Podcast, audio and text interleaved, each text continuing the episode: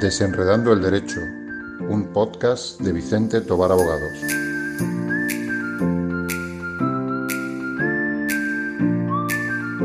Con Encarni Anaya.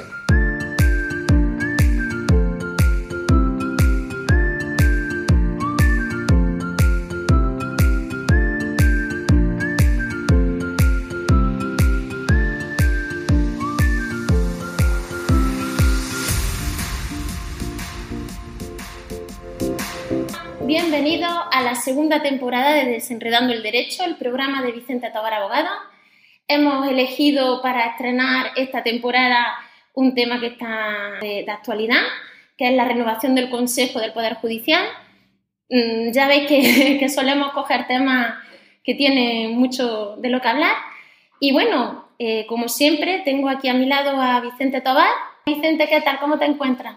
Pues nada, bueno, eh, buenos días a todos, buenas tardes, bienvenidos y empezamos, como tú dices, con un tema fuerte, el tema de la renovación de los vocales del Consejo General del Poder Judicial, que es un tema muy actual. No tenemos, no tenemos miedo a nada, Y ¿eh? nada, no tenemos miedo a nada. Y bueno, yo espero que después del programa de hoy, pues la gente que a lo mejor hay- mucha gente no sabe exactamente cuál es el procedimiento para nombrar estos vocales, pues lo vamos a explicar y creo que van a comprender cuál es el origen de este conflicto y bueno, solución no vamos a dar seguramente. Podemos decir posibilidades, pero luego pues quedará en manos de, de nuestros Sí, políticos. sí, pero bueno, que encantado de estar otra temporada más y esperamos que a la gente le guste. Pues muy bien, pues también voy a dar la bienvenida a Isabel y a Xavier, Isabel Tobar, Xavier Riva, que se estrenan hoy. Isabel, ¿qué tal? ¿Cómo te encuentras? Hola a todos, ¿qué tal? Pues nada, aquí con muchas ganas de mi primer podcast y nada, preparada para, ¿Qué? para la temporada. Que eso es que lo que le estaba diciendo a Vicente, que no, no te estrenas con un tema fácil, ¿eh? No, no, desde luego que no es sencillo, pero bueno, también necesario para comprender un poco cómo funciona, Sí. funciona todo esto. ¿Y tú qué tal, Xavier? ¿Cómo te encuentras? Pues yo muy bien, muy animado, eh, con ganas de aportar lo que se pueda a este interesante tema y, y nada, empezar a hablar de, de la cuestión, que creo que Vicente puede expresar muy bien lo que es eh, pues la- el sistema de nombramiento y demás. Luego, pues ir tocando cada uno de los puntos que consideremos a lo largo de la conversación que vamos a ir manteniendo, viendo un poco lo que se puede ir aportando. Y explicaremos, y explicaremos la, nuestra demanda al Tribunal Europeo de Derechos Humanos, eh, interpuesta precisamente por eh, seis, seis de los candidatos a vocales, que ha sido admitida y que ahora el Gobierno acaba de contestar y que esperamos que para final de año, principio del año que viene, tengamos una resolución que esperemos que sea favorable a los intereses de nuestros clientes y que condenen a España a, a que se proceda ya al nombramiento de estos, de estos vocales. Pues eh, existe una inactividad desde hace casi cuatro años ya, ¿no? Cuatro años. Aparte, sí, lo que más interesa de la resolución, creo yo, al margen de los intereses individuales de los demandantes, es también que se tome una se dé una lección para que esto no se pueda producir eh, cada vez que se vaya a renovar este, este Consejo Claro. Del Poder Judicial, este poder fundamental de, de, de nuestro Estado, sistema del Estado. Y de esta manera se le llame la atención al Gobierno eh, para que, independientemente del Gobierno que esté, que, es, que no pueda eh, caer en esta... Que no, pueda- que no vuelva a suceder. O sea, si hay una obligación de renovar unos cargos, no pueden pasar cuatro años con los cargos caducados. O sea, que es una cosa absolutamente contraria mm, a los A la- principios elementales ¿no? de una democracia. Exactamente, porque la división de poderes aquí entonces lo que hacemos es destruirla bajo los intereses de un partido u otro y, y eso es lo que no puede, lo que no se puede permitir y es lo que yo considero que es la, el mayor beneficio que se puede obtener con una resolución condenatoria al gobierno de Sí, sí, España. sí, yo también lo pienso. Que nos van a dar, sino que esperemos que sí, que sea, que nos estimen nuestra demanda y que nos den una lección como, como país, ¿no? Exactamente. Algo está claro es que el deber institucional está por encima de cualquier otra cuestión y no podemos dejar de lado nuestra Constitución que está ahí para cumplirla y para que la respetemos. Bueno, pues antes de entrar en el tema, voy a recordar nuestras vías de contacto. En las redes sociales estamos por Vicente Tobar Abogada. Eh, nuestro correo también eh, para escribirnos un email es info arroba vicentetobar.com y bueno, el teléfono 958 10 20 90. Con cualquier cuestión pues aquí estamos, encantados de atenderos. Y bueno, pues vamos a empezar explicando un poco lo, cómo es el sistema, ¿no, Vicente? ¿Cómo es el sistema de nombramiento y, cómo, cómo funciona? Sí, yo creo que es importante eh, que expliquemos un poco el, sistema de nombramiento, eh, la evolución legislativa que ha tenido el mismo, para que lleguemos a comprender dónde estamos, ¿no? para que lleguemos a comprender el porqué eh, de esta situación de bloqueo. Bueno, pues en principio la Constitución, la Constitución de 1978, establece y crea como, pues para garantizar precisamente la separación de poderes, pues un órgano de gobierno de los jueces. Es decir, este órgano de gobierno no el Poder Judicial en sí mismo, sino el, el, Poder Judicial está integrado por cada uno de los jueces y magistrados de manera independiente que existen en España. Pero tienen que tener un órgano de gobierno y para evitar eh, que dependan pues, del Ministerio de Justicia, por ejemplo, que así dependerían del, Ejecutivo, eh, se, se, crea este órgano de gobierno que es el Consejo General del Poder Judicial, eh, imitando un poco el sistema alemán, italiano. dice la Constitución que el Consejo General del Poder Judicial estará presidido por el presidente del Tribunal Supremo y 20 vocales. Y dice la Constitución, era el artículo 122, si no recuerdo mal, eh, que de esos 20 vocales dice literalmente 12 elegidos entre jueces y magistrados de todas las categorías. Ahí empieza el primer problema de, este, del sistema de nombramiento, puesto que posteriormente, en un principio, o sea, el primer Consejo General del Poder Judicial, esos 12 vocales elegidos entre jueces y magistrados lo eligen jueces y magistrados y en la ley orgánica del Poder Judicial, que es de 1985, con el primer gobierno de, Felipe González, eh, le da otra interpretación y dice que 12 entre jueces y magistrados quiere decir que serán elegidos entre jueces y magistrados, pero no que sean elegidos por jueces y magistrados. Y fija el sistema de nombramiento que lo hará el Congreso y el Senado esa reforma de 1985 eh, se recurre por inconstitucionalidad, precisamente por esto mismo, porque se entendía que la dicción 12 entre jueces y magistrados quería decir no solo que sean jueces y magistrados, sino que lo elijan jueces y magistrados. Pero el Tribunal Constitucional eh, declara constitucional ese artículo y, por tanto, a partir de ahí, esos 12 jueces y magistrados son elegidos por el Congreso y por el Senado. Los otros ocho vocales son elegidos eh, entre juristas de reconocida competencia, es decir, que ya no son jueces y magistrados, sino abogados, catedráticos, em, gente del mundo del derecho, pero que no son jueces y magistrados.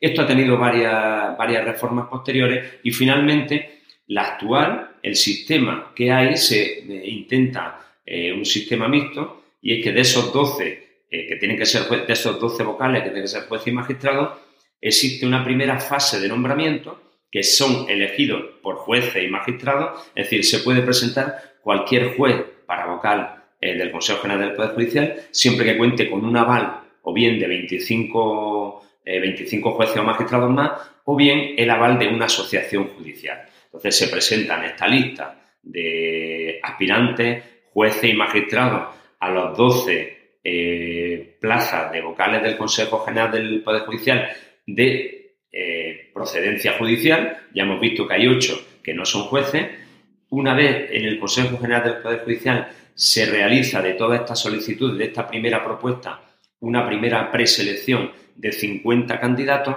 y esos 50 candidatos son los que se envían a la lista de 50 candidatos al Congreso y al Senado para que de esos 12 mm, de procedencia judicial, 6 sean elegidos por el Congreso y seis se han elegido por el Senado. O sea, se eh, viene a establecer una especie de sistema mixto donde los jueces hacen una primera elección y luego finalmente el Congreso o el Senado el que, el que nombra a los seis, seis vocales, cada uno de procedencia judicial y cuatro vocales de procedencia no judicial. Ese es el sistema actual, ese es el sistema que tenemos que está vigente. Ese es el sistema actual que tenemos vigente y claro, ahora nos encontramos ante el problema de que muchos de, esos cargos ¿no? están sin, renovar, ¿no? Claro, claro, efectivamente. O sea que es que el Consejo, eh, el actual, es del, eh, caducaron, se nombraron en el 2012, los vocales del Consejo General del Poder Judicial se nombran por cinco años, se, creo que fue en el 2012,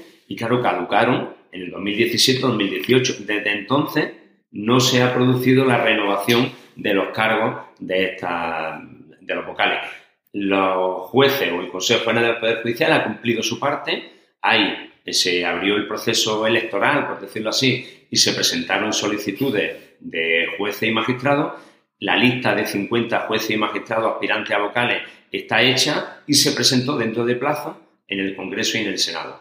Y es el Congreso y el Senado quien no ha convocado todavía un pleno para elegir esos, esos vocales, esos vocales del Consejo General de Justicia. Bueno, yo aquí creo que debo explicar también que la cuestión es que en 2018 eh, caducaron los cargos del actual Consejo General del Poder Judicial y se está manteniendo por, por la falta de, implementación por parte del Congreso de, ese nombramiento de nuevos cargos. Pero que la ley, eh, la ley orgánica del Poder Judicial que establece eso, ese mandato durante cinco años de los nombramientos, también eh, establece que no pueden ser renovados. O sea, hay, una, hay una, eh, un veto para que esos cargos se mantengan. Sin embargo, se están manteniendo forzados por la situación que se está generando en esa falta de, de acuerdo por parte del Senado y del Parlamento. Sí, por falta del nombramiento.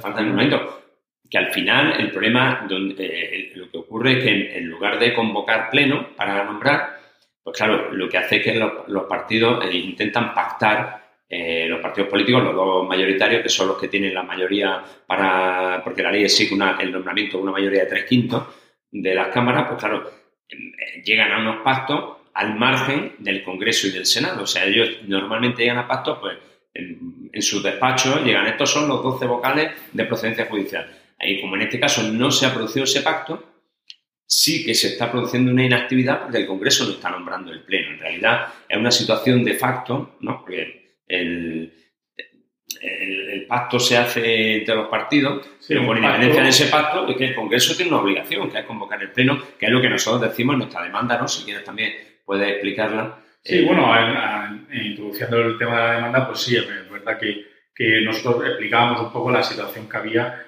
de esa falta de, actividad por parte de, en este caso, la Administración. Nosotros determinábamos esa fórmula para, poder introducir la demanda tanto ante el Tribunal Constitucional como luego lo hemos reproducido ante el Tribunal Europeo de Derechos Humanos, era una falta de actividad por parte de, los órganos de, en este caso, el legislativo, ¿no? que tiene esa parcela, no como actividad legislativa, sino como parcela eh, de nombramiento eh, determinado, una parcela de, actividad que tiene en concreto especial, que es el nombramiento del Consejo del Poder Judicial, y esa inactividad está produciendo un daño, eh, en este caso respecto a los candidatos, no solo la vertiente de individual de los candidatos, como hemos explicado antes, también tiene la vertiente en que todos los ciudadanos nos vemos afectados por una falta de, nombramiento de consejo actual.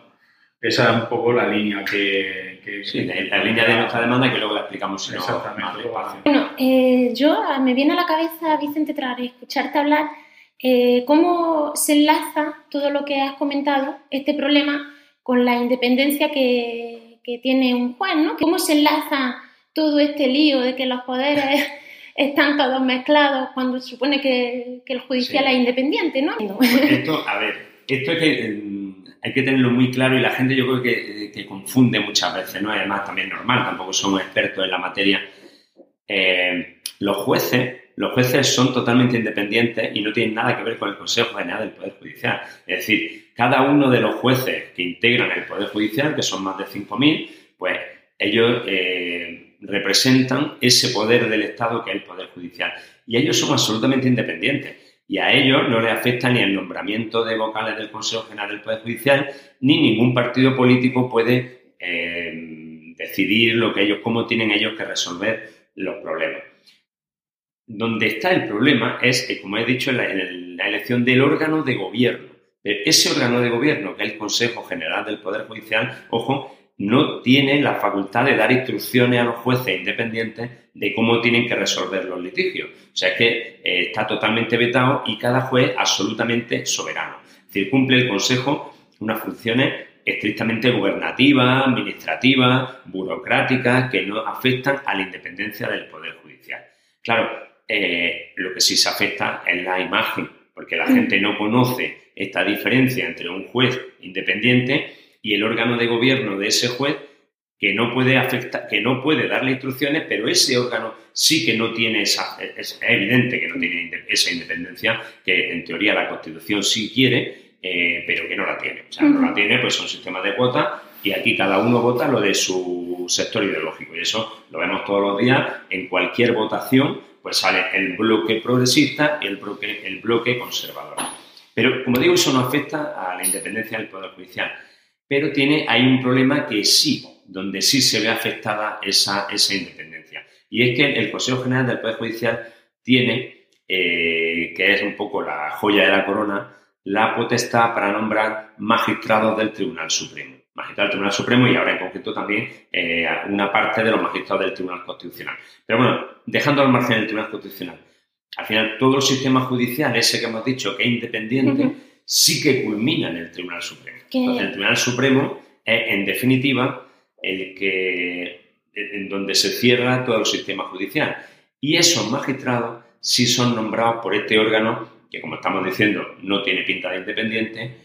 Entonces, claro, en teoría, pues se nombran magistrados del Supremo más progresistas, más conservadores, nosotros presumimos que son todos independientes, pero claro, ahí sí tiene un seco ideológico. Eso, en los magistrados del Supremo, ahí ya, pues bueno, yo ya me. Tampoco voy a decir que no son independientes, ni mucho menos, pero bueno, ya tienen un ramalazo. ya que podría ocurrir que no lo fueran, ¿no? Claro, claro. Entonces, eh, luego al final, pues no sé, imaginemos, se hace el juicio del Procés, por ejemplo, que eran siete magistrados del Supremo, había progresistas, conservadores, y se ha hecho con unanimidad las resoluciones, o sea que la mayoría de las veces no suele tener problema. Pero sí hemos visto, por ejemplo, en la sentencia del OERE, donde ha habido tres votos a favor de la condena y dos votos en contra de la condena.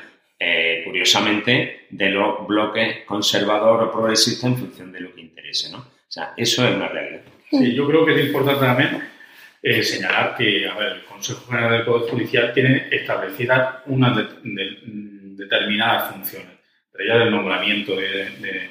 y, para su constitución, y ahí venimos otra vez hacia atrás respecto a, ese, esa votación de los candidatos en el Senado y en el, y en el Parlamento, lo que se pretende es eh, fijar o plasmar la, mm, el sentir eh, de la sociedad en cada momento. Por eso es importante, o por lo menos eso se planteaba, era ese, ese mm, eh, cesión o bueno, ceder o llegar a acuerdos con respecto a los nombramientos para que se plasmara la realidad social que en ese momento existía en el Parlamento o en el Senado, en la sociedad. Entonces, no es que mm, tengan que nombrarse los mejores, o tenga, no, no se trata de nombramiento de mejor o peor o eh, candidatos, sino plasmar un poco, y esa es ahí donde choca un poco la situación que tenemos en la actualidad. El no, el no, no, no se está llegando a plasmar esa idea de, de sociedad que tenemos actualizada. Sí, no, no se ha trasladado la,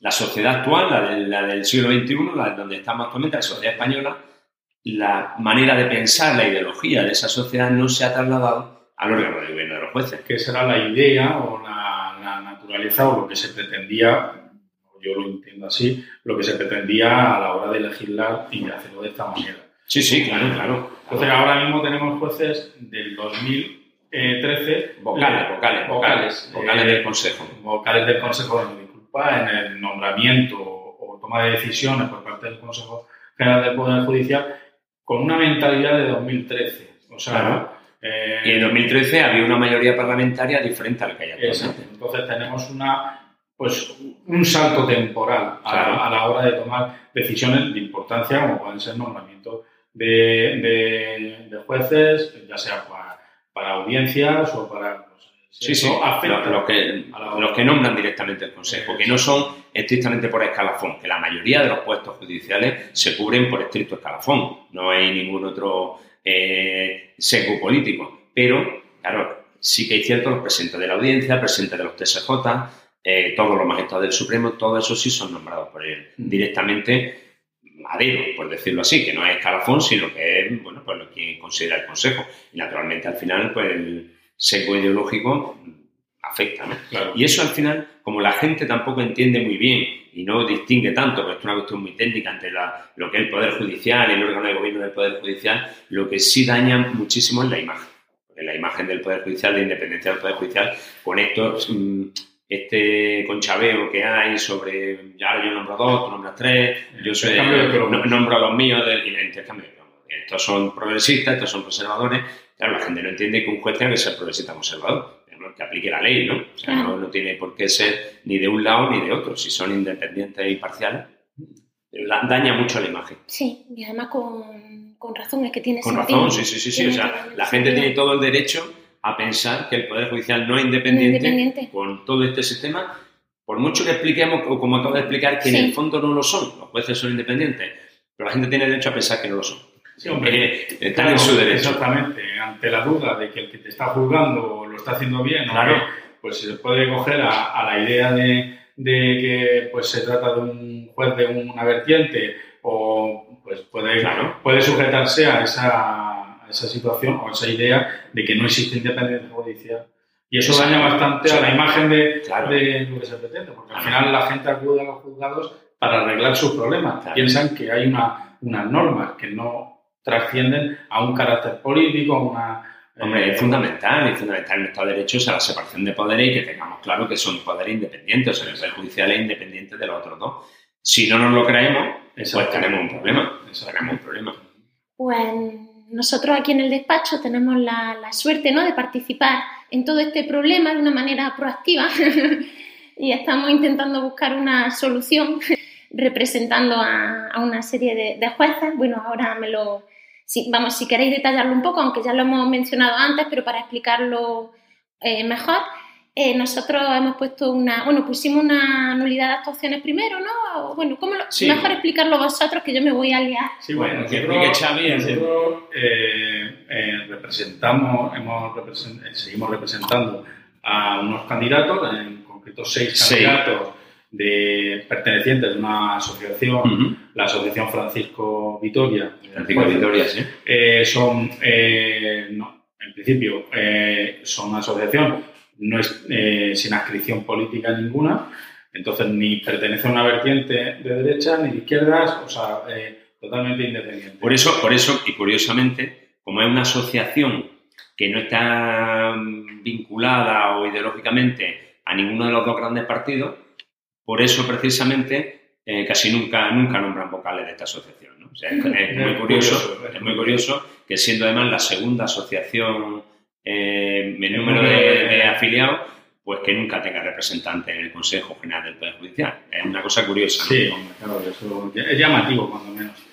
Pero bueno, entrando, como habíamos eh, en un inicio habíamos dicho, habíamos comentado, pues nosotros planteamos una, un recurso de amparo ante el Tribunal Constitucional eh, bajo eh, encajándolo como una falta de actividad por parte del Congreso en ese nombramiento, en la votación de esos candidatos para el nombramiento definitivo del nuevo Consejo General del, Poder Judicial y entonces lo, se enfocó como una falta de inactividad eh, por una vulneración de una serie de, artículos. En nuestro caso se planteaba la falta de pues, eh, la vulneración del acceso a cargo público. Y sí, derechos fundamentales. Derechos fundamentales, público. que, cabían eh, y que daban introducción a, o daban la posibilidad al Tribunal Constitucional para que se pronunciara al respecto.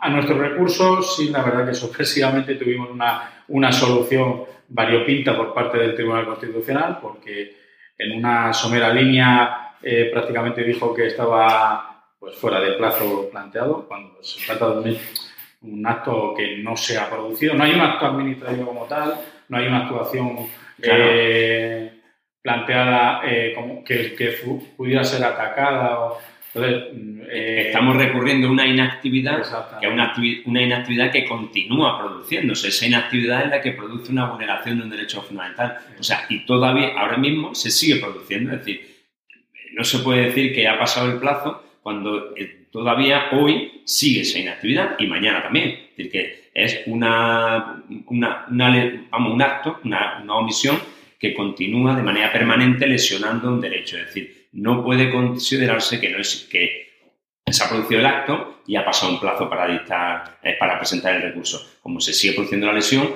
debe entenderse y así se hace, esa es la, jurisprudencia en, en, el silencio administrativo y en cualquier caso donde se produce una omisión, una inactividad, en este caso hay un daño, una lesión permanente. Por tanto, no es verdad, no es verdad, no lleva razón el Tribunal Constitucional que haya transcurrido el plazo para presentar el recurso. Bueno, en principio, pues se solicitó una aclaración al, escrito de, o la negativa por parte del Tribunal Constitucional para que, para un poco por qué se había presentado fuera de plazo y eh, una contestación del Tribunal Constitucional que remitía a su presentación a pues, cuando se formara un nuevo Parlamento, momentos posteriores o anteriores, cuando se formó el anterior Parlamento. Por lo cual no, no veían la vulneración, como estamos diciendo, una vulneración continua en el tiempo, sino que la eh, ponían en tiempos, o sea, en circunstancias concretas, en concreto, vamos, eh, la formación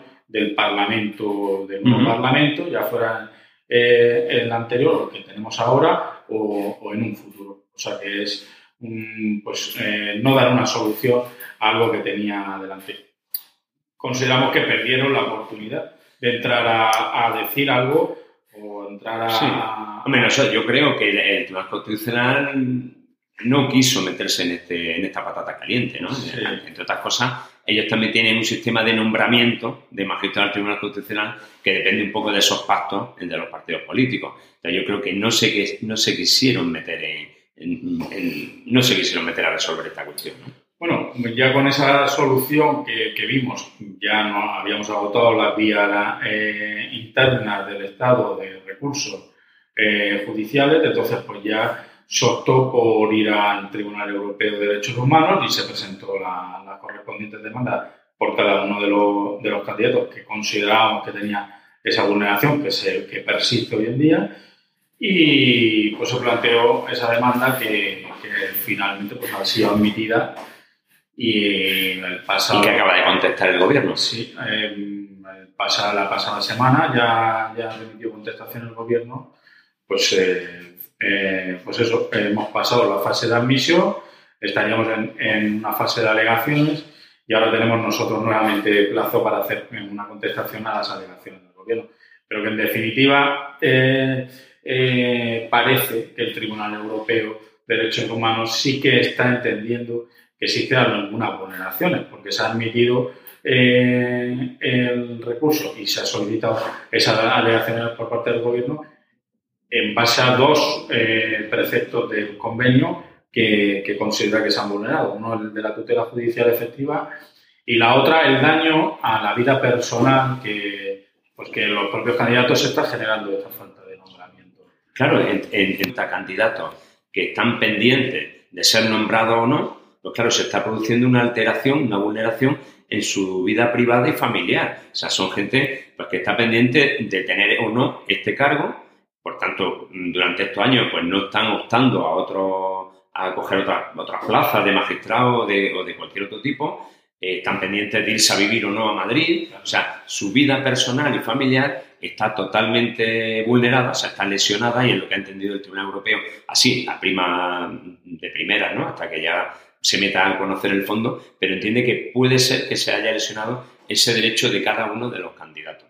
Sí, es muy, interesante, además, muy interesante el Tribunal Europeo. Porque introduce ese daño que realmente es, lo hace de oficio, el, eh, ese planteamiento eh, es real. Nosotros veníamos alegando también ante el Tribunal eh, Constitucional, pero que, mm, sinceramente, alguien que no puede presentarse así a, otras candidaturas de otros puestos, que vincula su vida al nombramiento o no, o, que a un futuro sin... sin, lleva, cuatro, años. Esperando para decidir si se muda de ciudad, si se alquila un piso, si eh, cambia a los niños de colegio, o sea... Mil circunstancias que pueden verse afectadas por el hecho de haberse presentado como candidato con todos sus derechos y no ver una solución a esa, a esa candidatura.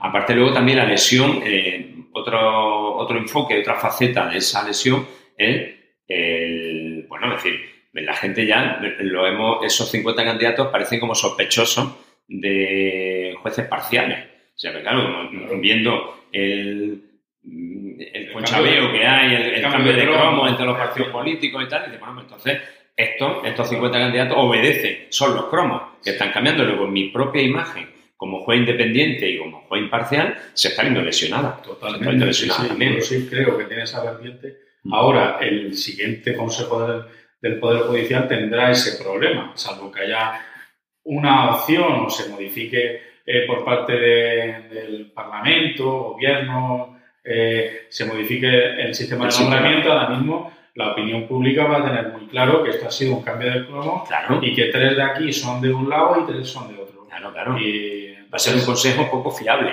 de cara a la opinión pública, no digo que no lo sea. No efectivamente, cuando ya esté resuelto el problema, no sé si la opinión pública se alegrará o dirá, bueno, pues ya tenemos, ya no, lo mismo, pues la imagen está dañada ya, se resuelva de una manera o de otra, ¿no? Exacto, eso, eso entiendo. Y bueno, enhorabuena por el paso previo de admisión de la demanda al Tribunal Europeo de Derechos Humanos, que no era nada fácil, tiene unos filtros muy complicados y, además en un tema tan interesante, ¿no? Como el que tenemos.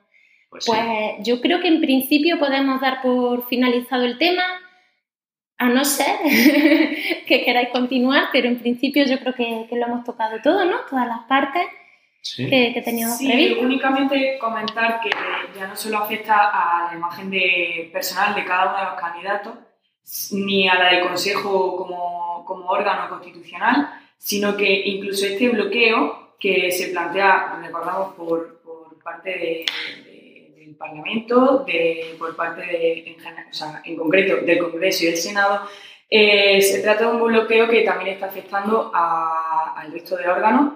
Eh, tenemos al Tribunal Supremo, el principal afectado, que se encuentra totalmente paralizado, eh, con una serie de, de, sentencias dictadas, eh, un número de sentencias dictadas mucho más, mucho inferior, más inferior al resto de, años, por la ausencia de, miembros, ¿no? Además de que, bueno, pues cada año se encontramos vacantes nuevas que se producen por jubilación, fallecimiento, y son huevos que se están dejando, que, no, que se dejan sin sin poder renovar y mientras tanto, pues como decimos, se, se está entorpeciendo un poco las funciones del, del propio tribunal. Eso al final nos, nos acaba afectando a todos.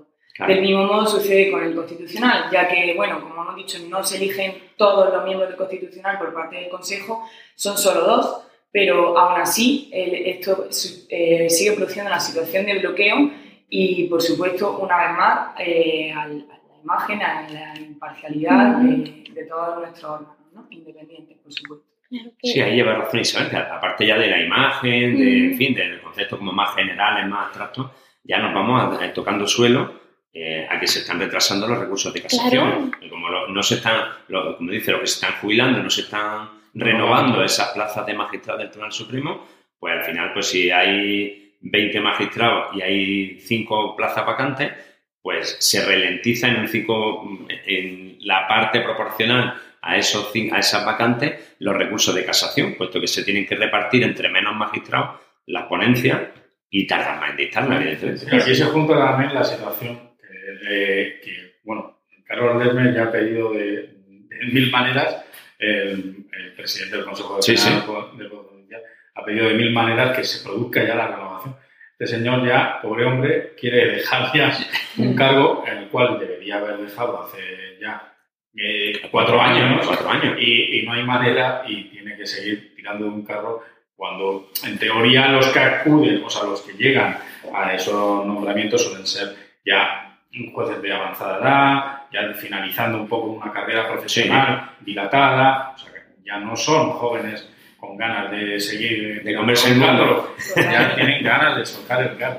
Y esa falta de, de, nombramiento, de, ese nombramiento del Consejo del Poder Judicial también produce que esos nombramientos de nuevos jueces pues queden un poco en entredicho, quedan en una situación en la cual un consejo que ya tiene revocados los poderes por ley está haciendo nombramientos del nuevo consejo. Por eso yo creo que limitan también los nuevos nombramientos de, de nuevos jueces, tanto del Tribunal Supremo como. Entonces, por, por esa circunstancia. bueno, pues esperamos tener pronto noticias en un sentido favorable, siempre favorable. y, nada, que ha sido un placer, que nos vemos pronto Isabel, Xavier, que, que ha sido el primer programa y que, que haya muchos, ¿no? Y Vicente, a ti ya como tú eres fijo, tú eres empleado fijo en el programa, no te, veo en el siguiente seguro. bueno, esperemos, si no, alguna habrá que no venga. Hombre, no, pues cambiamos el día. Tú eres empleado fijo aquí. Pero, ya para el próximo, como vamos de mes en mes, pues de aquí a nada estamos en, el siguiente mes. pues sería importante que si tenéis algún tema, alguna propuesta que, que os gustaría escuchar, por supuesto estamos más que dispuestos a a escuchar Efectivamente, nos proponéis temas y recibir peticiones. Por las redes sociales o escuchamos y, y las tenemos en cuenta, por supuesto. Pues muy bien, Así que nada, que nos vemos en la próxima. Hasta luego. Venga, hasta el próximo día.